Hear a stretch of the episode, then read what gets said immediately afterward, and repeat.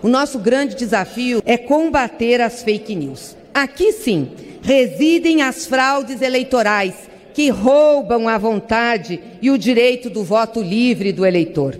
A liberdade de expressão não pode ser confundida com a liberdade de destruir a democracia. A política tem de ser resgatada como caminho para a construção do futuro. E temos de banir de vez a mentira e o ódio que desestabilizam a democracia. Essa é a verdadeira mudança que temos de fazer. É sobre ela que devíamos dedicar todo o nosso tempo.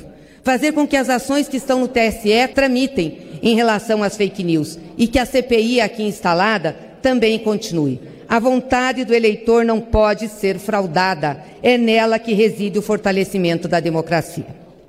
Obrigada.